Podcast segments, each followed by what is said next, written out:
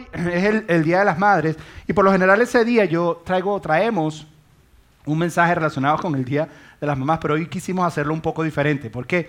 Porque nos dimos cuenta en los años anteriores que cuando enseño un tema específicamente hacia la mamá, eh, la mitad de la audiencia la perdemos. Los hombres están mirando para el techo, están como que no entienden, no saben por qué, qué se aplica a mí. Entonces quisimos hacer un tema un poco más, más enfocado hacia todos, que, que se pueda aplicar incluso hacia las mamás. Y es más, te vas a dar cuenta que está muy relacionado, pero le dimos un, tono un poco diferente. Y la mejor manera de comenzarlo, y se llama Bobos por algo que experimenté con mi hijo Nicolás el día de ayer, y, por eso le pusimos este tema.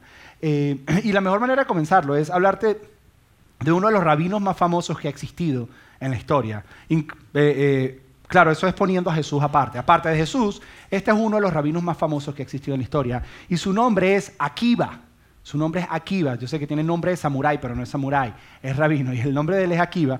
Eh, se cree que vivió en la misma época que Jesús, que era contemporáneo con Jesús. Hay otros que creen que después que Jesús estuvo con nosotros, murió y resucitó, eh, fue que nació este, este rabino. Eh, cuando tú estudias la literatura judía, te das cuenta que ellos tienen, o el judaísmo, ellos tienen no solamente la Biblia, que es lo que ellos llaman la Torá, es lo que nosotros llamamos con el Antiguo Testamento, pero tienen otra cosa que se llama el Mishnah el Mishnah son los comentarios orales que diferentes rabinos han hecho acerca de la Torah. Y en una época dijeron, no queremos que esta información se pierda, vamos a hacer un documento. Hicieron un libro que se llama el Mishnah. Si tú agarraras una copia del Mishnah y lo lees, vas a ver que la mayor cantidad de comentarios que han grabado ahí son de este rabino llamado Akiva. Él vivía en un pequeño pueblo llamado Capernaum. Y un día iba por la costa norte del río de Galilea, iba caminando Iba haciendo algo que ellos hacen muy en común, que es meditar. Su manera de meditar es repetir las escrituras en su cabeza. Y estaba repitiendo Isaías, es lo que la gente cree, Isaías capítulo 43. Él iba repitiéndolo y en un momento donde tenía que hacer una pequeña izquierda para ir a Capernaum a su casa, no se dio cuenta porque los hombres no podemos manejar y textear al mismo tiempo porque nos perdemos. Entonces él, iba caminando, iba, iba meditando en esto y no se dio cuenta y en vez de hacer esa pequeña izquierda que tenía que hacer, no la hizo y siguió caminando derecho. Ya se estaba oscureciendo y él no se, había dado cuenta. Y mientras estaba meditando en esto, su meditación es interrumpida por una voz que le grita. Él sin darse cuenta había llegado frente a una fortaleza romana, al portal de una fortaleza romana que estaba cerrado. Y él no sabía ni siquiera dónde estaba en ese momento. Y desde la oscuridad, porque ya se había hecho de noche, escucha una voz desde arriba de un guardia que le grita, ¿quién eres tú y qué haces aquí? En, ese momento Akiva se detiene y se asusta porque no sabe ni siquiera dónde está. Él pensaba que iba de camino a su casa y pregunta y hace lo mismo que tú y yo haríamos en ese momento. Dice, ¿qué? Y, hay un tiempo de silencio y después de ese tiempo de silencio vuelve otra vez esa voz a gritarle un poco más como a fuerza, ¿quién eres tú y qué haces aquí? Ya para ese momento aquí iba siendo una persona inteligente o uno de estos rabinos más sabios, se da cuenta que era que se le había pasado la izquierda hace, un camino atrás, pero esas preguntas hicieron algo dentro de él y como buen rabino le contesta con una pregunta. Después que este hombre le pregunta, ¿quién eres tú y qué haces aquí? Akiva le dice, oye, una pregunta, ¿cuánto te pagan a ti por estar ahí parado y hacerme esas preguntas? A lo que el guardia dice, ¿qué? Dice, sí, sí, ¿cuánto te pagan por estar ahí y hacerme estas dos preguntas. El guardia le contesta y le dice, cinco, cinco dracmas. El dracma era el salario de un día. Decía, cinco dracmas. Y aquí le dice, aquí le dice, yo te pago el doble si te vas y te vienes conmigo a mi casa. Y todos los días cuando salga por la puerta de mi casa, tú me haces esas dos preguntas. ¿Quién eres tú? ¿Y qué haces aquí? Yo creo que son las dos preguntas con las que más luchamos nosotros los seres humanos. ¿Quiénes somos? ¿Y qué hacemos? ¿Por qué estamos aquí? Cuando digo, cuando digo quiénes somos, no me refiero a cuál es tu nombre, me refiero a quién eres. ¿Quién eres de verdad? ¿Quién dice Dios que tú eres? Cuando digo qué haces aquí, no me refiero a tu profesión. No, ¿cuál es tu propósito de vivir? ¿Por qué naciste en este momento en la historia? ¿Por qué estás aquí? ¿Por qué estás aquí en Miami? ¿Qué haces aquí? ¿Cuál es el propósito? ¿Cuál es, cuál es la razón? Todos en algún momento nos hemos hecho esa pregunta. Puede ser que tal vez estabas viviendo una situación difícil donde no pudiste controlar el resultado de la situación, donde tal vez tuviste conflicto o tal vez tu carrera no estaba yendo como lo planeabas o tal vez tu negocio no estaba yendo como lo soñaste. Y en ese momento te preguntas, ¿qué estoy haciendo? ¿qué, ¿Qué estoy haciendo? ¿Para qué estoy haciendo lo que estoy haciendo? O, o, a lo mejor eres una persona que ha tenido mucho éxito en tu carrera, en tu familia, has tenido éxito en los negocios y has llegado al punto que lo has tenido todo y te has hecho la pregunta, ok, ¿y quién soy? Lo he logrado todo, pero ¿quién soy? ¿Cómo llegué hasta aquí? ¿Para qué estoy aquí? ¿Para qué es tanto éxito? ¿Cuál es el propósito de todo esto? Son preguntas que día a día muchas veces nosotros lo hacemos. Y encontrar la respuesta a esa pregunta tiene la capacidad de transformar nuestras vidas para siempre. Si encontramos la respuesta correcta a estas preguntas, nuestras vidas pueden ser cambiadas para siempre. Un filósofo alemán, ateo, yo creo que Dios habla hasta por los ateos, Dios habla por donde quiera hablar. Una vez dijo lo siguiente acerca de estas preguntas, dijo, aquel que tiene un porqué para vivir se puede enfrentar a todos los cómo. Aquel que entiende un porqué para la vida. No importa lo que la vida le lance, va a poder superarlo. Porque si el por qué es lo suficientemente fuerte, el cómo o el qué estás viviendo tiene sentido. Entonces tienes energía para superarlo. La pregunta es, la pregunta es, ¿quién eres tú? ¿Y, por qué estás aquí? ¿Quién eres? ¿Quién eres tú y por qué estás aquí? ¿Cuál es, ¿Cuál es el verdadero sentido de tu vida? ¿Cuál es el propósito? Y lo que queremos hacer el día de hoy no es darte la respuesta, porque queremos es que, que tú llegues a esa conclusión. Porque una de las cosas que he descubierto como comunicador, como predicador, como hombre que da charlatán, hombre que da charlas, como, como, como quieras verme, una de las cosas que he descubierto es que cuando tú descubres la respuesta a las preguntas se convierten en tus verdades y son tuyas. A diferencia de que yo simplemente te las doy y te las llevas y se te olviden, pero si tú la descubres es otra historia. Yo quiero darte una pista, un camino en el cual vas a descubrir y experimentar la respuesta a estas preguntas, quién eres y por qué estás aquí, cuando encuentres, le va a encontrar sentido a tu vida. Y esto va a alimentar todo lo que tú eres. Pero es algo que tú tienes que descubrir, yo no te puedo dar la respuesta. Y, y la pista eh, es por aquí, es por esta frase que dice que la vida empieza, o el sentido de la vida empieza, cuando dejamos de intentar ganarnos el amor de Dios y comenzamos a tratar de entender el amor El sentido de la vida empieza cuando dejamos de intentar ganarnos el favor de Dios, porque eso es algo que todos los humanos hacemos.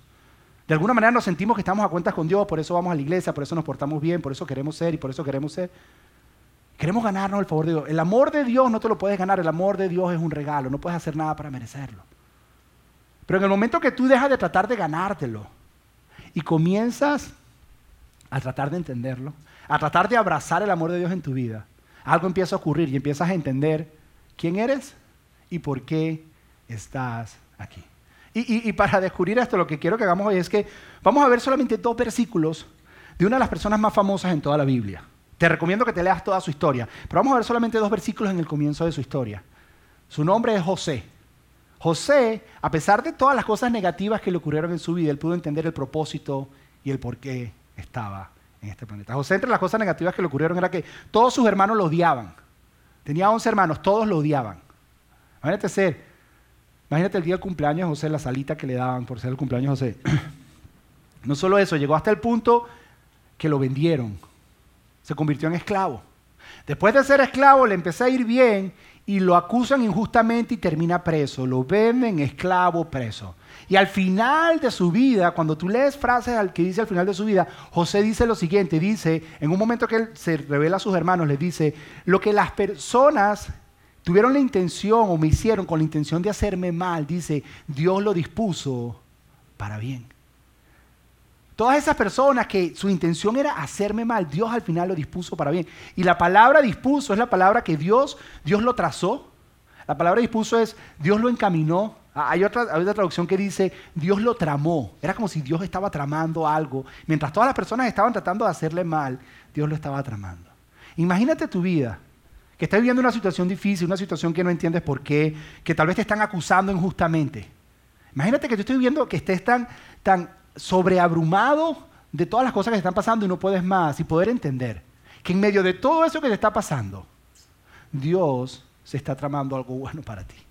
Que Dios está encaminando todo hacia algo bueno para ti. Pero ¿cómo llegas a eso? Con una relación de fe y amor con Dios. Y, eso fue lo que hizo José. Y quiero que veamos estos dos pasajes estos dos versículos de su vida. Yo te recomiendo que te leas toda su vida, pero léete estos dos, vamos a leer estos dos, vamos a hacer unas observaciones y luego te voy a dar una aplicación, para que puedas empezar a descubrir la pregunta, ¿quién eres y por qué estás aquí? Dice así, Génesis capítulo 37, versículo 3 dice, Jacobo, Jacobo era el papá de José. Dice, Jacobo amaba a José más que a sus otros hijos porque le había nacido en su vejez. En otras palabras, Jacob era como el abuelito de José. ¿Ok? Dice, por eso un día Jacob mandó a hacer un regalo especial para José, una hermosa túnica. Alguna vez hemos escuchado que es un manto de colores, era todo flashy, todo el mundo lo veía, todos se distinguían, pero esto, esto, provocó algo, esto provocó algo en sus hermanos, porque mira lo que dice el versículo 4, dice, pero sus hermanos lo odiaban porque su padre lo amaba más que a ellos no dirigían ni una sola palabra amable hacia José. Luego a José se le complica la vida con unos sueños y otro montón de cosas. Tienes que ver la. Pero, pero aquí desde el principio de la historia, tú te empiezas a descubrir lo siguiente. Este es el principio y la historia comienza con drama. La historia comienza con tensión, con conflicto. A mí me encanta ver buenas historias. Y, esta historia desde el principio tú dices, bueno, ya hay un conflicto. Hay un conflicto. Lo primero que ves es un, es un papá que tiene un hijo en la vejez y por eso lo ama más. Es la inclinación de, de amarlo más. Pero eso provoca odio en los otros hermanos que se sienten desplazados. Y enseguida tú tienes un conflicto, tienes un momento de tensión. otra cosa que aprendemos es algunos tips que no hacer como padre. Como padre no debemos dar favoritismos a un hijo o al otro, porque de, alguna manera hay algo ahí. Nosotros hemos experimentado favoritismo en algún momento de nuestra vida. Ese primo que teníamos que le caía bien a todos los tíos y a todo el mundo. Eh, todos tuvimos ese primo, este tipo, o ese, compañero de trabajo que se lleva el crédito por todo y nunca hace nada. Si sabes cuál es, que tú dices, tú dices, y es el favorito del jefe. O, el favorito en el colegio. Cuando estaba en el colegio había uno favorito de la maestra. Era como el que siempre sentaba en primera fila y decía, yo yo llevo la carpeta, maestra, llevo la carpeta. Y siempre le iba bien. Todos conocemos de esos favoritos de ese José. Pero esto no le hace bien a cuando somos padres. Pero, pero el día de hoy quiero que veamos esta relación entre Jacob y José desde un ángulo diferente. Quiero que lo veamos desde una perspectiva diferente quiero que lo veamos como un reflejo del amor de Dios hacia nosotros. Que la relación entre Jacob y José es una relación entre el amor de Dios y nosotros. ¿Por qué? Porque el amor de Jacob por José era un amor extravagante. No era un amor oculto. Era un amor que se desbordaba. Era un amor que todo el mundo lo veía. Por eso le hizo la túnica de muchos colores. Era un amor que todo el mundo podía ver. Y era evidente cuánto Jacob amaba a José. Yo creo personalmente que Dios sí tiene favoritos. Pero el misterio es que todos somos sus favoritos. Y de alguna manera el amor de Dios por ti es de esa manera. Es un amor extravagante. Es un amor que se desborda. Es un amor que no posee límites.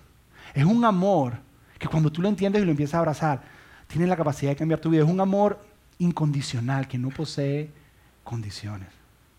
Ese es el amor de Dios hacia ti. Y en el momento que tú empieces a abrazar y entender eso, vas a empezar a entender quién eres y vas a empezar a entender por qué estás aquí. Porque el amor, el amor de Dios no posee límites. Es más, personalmente yo creo, haciendo un paréntesis a esto del Día de las Madres, que el amor terrenal más parecido al amor de Dios es el amor de una madre hacia sus hijos. Personalmente. No mucha gente piensa eso. Es más, hace unos años atrás yo di una enseñanza, no le puse este título, no recuerdo qué título le puse, pero este fue el que me quedó en la mente, que en algún momento le quise poner, que se llamaba Mi mamá Dios creo que podía causar un poquito de controversia. ¿Por qué? Porque en la Biblia, cuando tú ves que dice en el Antiguo Testamento que Dios tuvo compasión, la palabra compasión, la raíz de esa palabra, es la misma raíz para la palabra vientre. En el vientre donde están los niños cuando están creciendo en el vientre de la madre. Esa, esa es la expresión. Porque un niño cuando está ahí está completamente dependiendo de Dios y no está haciendo nada y, Dios y la mamá le está dando todo el amor y todo lo que necesita para vivir. Y esa es la expresión del amor de Dios para nosotros, que no tenemos que hacer nada. Fíjate, José, José no tuvo que hacer nada para recibir esa túnica, simplemente recibirla y ponérsela. Lo mismo ocurre con el amor de Dios, tenemos que recibirlo y ponerlo. Pero muchos de nosotros recibimos o damos amor de diferentes maneras. Sobre todo expresamos amor de diferentes maneras, como, como esta abuela que le escribió una carta que le escribió una carta a su nieto, una carta para decirle qué tan especial era el nieto. Y, la carta está en inglés, pero se la voy a decir y, dice lo siguiente. La carta dice, dice, Aiden, dice, tú eres especial para mí. Te amo. Amo tu personalidad y no puedo esperar pasar más tiempo contigo. Dice, estoy orgullosa de ti y le hablo de ti a todo el mundo todo el tiempo. Te amo con todo mi corazón, tu abuela. Dice, wow, qué especial. Qué especial esa expresión de amor de la abuela hacia su nieto. Lo interesante es lo que había debajo de la carta. En la parte de abajo de la carta, el abuelo firmó, same here, grandpa. Todo lo que dijo tu abuela, grandpa. ¿Cuántas veces hemos recibido una tarjeta de nuestros papás que ve que lo escribió todo mamá y el papá solo la firma y con un bolígrafo de color diferente, así como que, o sea, ¿de verdad? Y lo que, lo que, lo que a nosotros nos pasa es lo siguiente, que nosotros pensamos, nosotros pensamos que el amor de Dios hacia nosotros se parece más al amor de ese abuelo. Que es que está obligado a firmar la tarjeta. Es que Dios está obligado a amarnos, porque es que Él es Dios y como Dios es amor, parte de su job description, parte de su trabajo es amar a Josué. Y no, entiende lo siguiente, Dios te ama, porque Él escoge amarte. No es su obligación. Él no se ve obligado a amarte. Es una decisión que Él ha tenido. Él, Él te ama por como tú eres. ¿Y qué es lo que tenemos que hacer nosotros? No tenemos que ganarnos su amor. Tenemos que recibir esa túnica, recibir ese amor y simplemente ponernos ese amor. Simplemente recibirlo y simplemente ponernos. Pero ¿sabes qué es lo que pasa? Que con el tiempo estamos tan ocupados que hemos dejado de estar asombrados del amor de Dios y hemos perdido de vista esos pequeños detalles de amor en el día a día que vivimos. unas personas mucho más inteligentes que yo en, algún momento en la historia, atacaron esta pregunta de por qué estamos aquí, para qué existimos los seres humanos. Y, esta es una de mis favoritas, una de mis respuestas favoritas. Y ellos llegaron a esta conclusión. Se conoce como Catecismo de Westminster y dice lo siguiente. Dice, el final principal del hombre, y del hombre se refiere al ser humano, dice, es glorificar a Dios y gozar, que realmente es disfrutar de Él para siempre. E, ellos llegaron a la conclusión de decir, ¿sabes por qué existe el ser humano? ¿Sabes por qué existe? Para glorificar a Dios. Y enseguida nosotros pensamos, ah, glorificar es portarme bien para ganarme el amor de Dios. Y dice, no, no, y disfrutar de Él. Y yo soy de los que creo que mientras más tú disfrutas del amor de Dios, más lo glorificas. Que mientras más tú disfrutas de Él y más, más Él es el centro de todos tus afectos y más Él es el centro de toda tu vida, más lo levantas a Él en tu vida y más lo glorificas. Que no es que tengo que glorificar a Dios para, para disfrutar de Él, no tengo que disfrutar de Él para glorificar a Dios. Pero ¿sabes qué es lo que pasa? que hemos perdido de vista el amor de Dios en el día a día de nosotros. Hemos perdido de vista esos detalles de amor en el día a día. No nos podemos, no nos tomamos tiempo de agarrar esa túnica, ponernos, y y simplemente recibir ese amor de Dios. Y, es aquí donde se conecta con esta idea de bobos, porque el día de ayer, el día de ayer mi hijo Nico, tengo un hijo de tres años que se llama Nicolás, y el día de ayer mi hijo Nicolás me pidió salir a jugar bobos. Y estábamos saliendo y fuimos, fuimos a jugar, si lo pone eso, gracias, fuimos, fuimos a jugar bobos y estuvimos afuera jugando bobos. Y estábamos, estábamos los dos soplando algunos bobos y la pasábamos, estábamos pasando bien por dos minutos. Después de dos minutos yo estaba cansado de tirar bobos. Yo estaba, yo decía, no, y, y entonces ya después de dos minutos yo con el Carol dije, Coco, le decimos Coco, Coco, ya vamos para la casa. No, papi, no, más, más, again, do it again, do it papi, do it. Entonces, porque él, se veía fascinado de cómo la mezcla con el agua y el jabón generan esta pequeña película que si tú le echas aire, entonces genera colores y él estaba así como que, y con colores, colors, papi, colors. Entonces, y yo hacía una grandotota, a ver, me salió una grandotota. No, no me salió una grandotota, pero hacía una grandotota, me las explotaba delante y me decía, ¿a quién, papi? Ya después de cinco minutos, Coco, vamos para adentro. No, no, no, no, más bobos. ¿A quién? ¿A quién? Bobos. Yo decía, ya yo estoy cansado de los bobos. Ya, ya estoy cansado. Pero él todavía se fascinaba. ¿Por qué? Porque, porque los niños tienen esa capacidad. Los niños tienen la capacidad de mantenerse siempre asombrados si sean las mismas cosas. Nicolás se puede ver 18 veces la película de los Minions en un solo día. Y se ríe, se la disfruta y le parece espectacular. Yo no la entiendo, no me caen bien los tipos, pero él le, fascina los Minions y se la puede ver una y otra vez. Nosotros hemos perdido la capacidad de poder esos bobos, perdimos la capacidad de estar asombrados de todo lo que Dios hace. Si, yo, si yo a mi hijo Matthew de 11 años le digo, Matthew, vamos afuera a hacer bobos.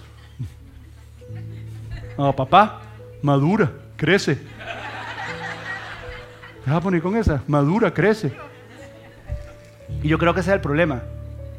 El problema es que hemos crecido. Será por eso que Jesús dijo que debemos ser como niños. Y yo creo que sí tenemos que madurar y crecer en diferentes áreas de nuestra vida, pero nunca en el asombro. Nunca en el asombro. ¿Cuándo fue la última vez que tú te detuviste a apreciar un amanecer? Un atardecer. ¿Cuándo fue que lo viste y dijiste, wow? ¿Cuándo? Porque, pues, ¿sabes qué es lo que pasa? Que, ya no paramos, ya no reímos, estamos tan ocupados, hemos perdido de vista el asombro, las cosas que Dios nos hace, esos detalles que Él nos da día a día. Que si nos detenemos lo suficiente es agarrar esa túnica, es ponerla. Es decir, somos amados y cuando entiendes y empiezas a abrazar ese amor, entonces empiezas a entender quién eres y empiezas a entender por qué estás aquí.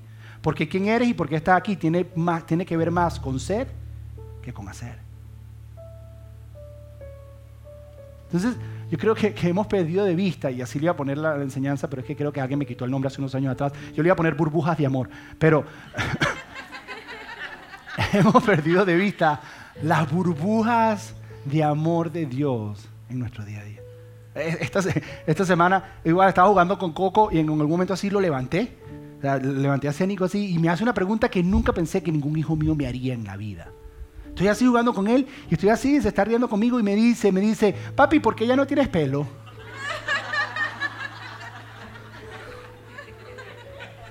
Además me toca en la parte de arriba aquí que ya no tengo nada. Me hace así, ¿qué es esto? ¿Qué es esto? Papi, ¿por qué ya no tienes pelo? Y entonces yo en ese momento me río, no supe qué contestar, porque nunca me lo esperaba. Lo primero que me pasó por la mente fue decirle, espérate que crezca para que veas, por ahí va la cosa, pero preferí no decirle, lo dejé ahí, no, papi, no sé. Pero, pero justo después que me preguntó, papi, ¿por qué no tienes pelo? Coco, Nicolás, me agarró por las orejas. Y si tú conoces a Nicolás, la máxima expresión de amor que Nicolás tiene es cuando te agarra por las orejas. Cuando Nicolás te agarra por las orejas es que eres parte de su inner circle. O sea, estás ahí, eres de los íntimos. O sea, te puede jugar contigo y lo que sea, pero si en algún momento él viene así, te agarra así por las orejas, tú dices, ya, amén. Ya soy parte de. Entonces, después que me hace, papi, ¿por qué no tienes pelo? Y me toca así, nos reímos, y yo me río. Me agarra por las orejas así, me mira y me dice, papi, te amo. y en ese momento yo me detuve y dije, wow, gracias Dios. Sí, es porque son bobos, son burbujas de amor. Y en cualquier momento uno diría, ah, sí, me amo, dale, que tenemos que seguir con el resto del día. yo, yo me detuve. Yo me detuve y respiré y dije, ¿sabes qué, Dios? Gracias. Entonces, ¿sabes qué? Yo lo que estoy proponiendo es que nos tomemos un espacio en nuestro día a día todos los días, porque no tienes que esperar que tenga un mejor trabajo para empezar a darle gracias a Dios. No tienes que esperar. ¿Qué, tal, ¿Qué tal si esta semana comienzas a darle gracias a Dios? Y a tomarte espacios donde empieces a abrir tus ojos a esas burbujas espirituales o esas burbujas de amor que Dios pone en tu día a día y en tu caminar. Y te aseguro que cuando empieces a abrazar ese amor, vas a empezar a entender quién eres. Vas a empezar a entender por qué estás aquí. Personalmente, Josué, yo creo que los seres humanos están aquí para ser amados ¿Y quiénes somos? Somos hijos de Dios. nuestro propósito es ser amados y amar a otros. Esa es la vida. Pero nos hemos enfocado en trabajo, hemos enfocado en un montón de cosas, pero eso hasta que tú no lo experimentes y lo vivas, no lo vas a poder ver. Entonces, mi, consejo es que esta semana busques espacio. ¿Qué tal, ¿Qué tal si comienzas levantándote todas las mañanas y diciendo, sabes qué, Dios, gracias? Gracias por otro día de vida, porque en la vocación que nosotros hacemos, hemos entendido que cada día de vida es un regalo genuinamente un regalo. Cada día de vida. ¿Qué, tal, qué tal, qué tal apartar un espacio y decir, ¿sabes qué? Esta semana voy a agarrar un día y me voy a ir a buscar un atardecer. Y me voy a sentar. A ver, voy a ir a buscar un amanecer. Voy a irme a caminar a un parque. Voy a buscar un espacio donde pueda, donde pueda ver las burbujas de amor de Dios.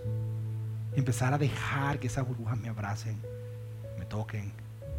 Simplemente abrazarlas. Agarrar esa túnica, ponérmela y recibirla. Y vas a empezar a entender quién eres y por qué eres. Es más, te, recomiendo que toma una foto y ponla en las redes sociales. Pones hashtag iglesia ahora la mejor, lo que tú quieras, lo que te, te una idea. pero, pero, ¿por qué te lo digo? Porque sin darnos cuenta, nosotros somos una generación que día a día estamos haciendo journaling de nuestra vida a través de las redes sociales. Todos los días. Estamos haciendo como que un diario de lo que hacemos. Uno de mis features favoritos ahorita de Facebook son los memories. Cuando entras así, dices, sí, memories, y le entras y dice, hace cuatro años, hace tres años, hace, o el año pasado. Esta semana vimos una de, Matthew, eh, de hace un año atrás, y fueron un, un, collage de fotos que mi esposa hizo y yo casi me pongo a llorar porque cada uno de esos momentos los aprecié. Yo dije, wow. Y volteo y lo miro en la parte de atrás del carro, ya casi un adolescente, y yo digo, wow. Gracias Dios. Y son esos momentos donde tú te detienes y tú dices, wow. Y empiezas a entender, ¿para qué estás aquí? Empiezas a entender quién tú eres.